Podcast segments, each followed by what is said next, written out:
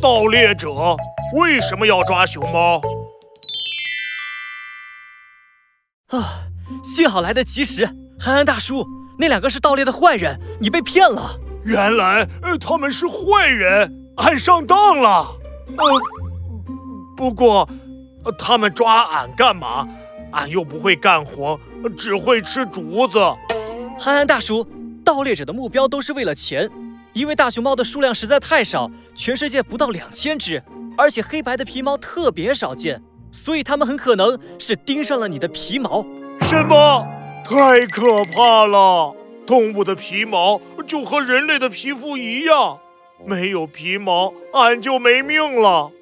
人类小朋友，为了保护俺和动物朋友们，你们一定要告诉爸爸妈妈，不要买皮毛啊！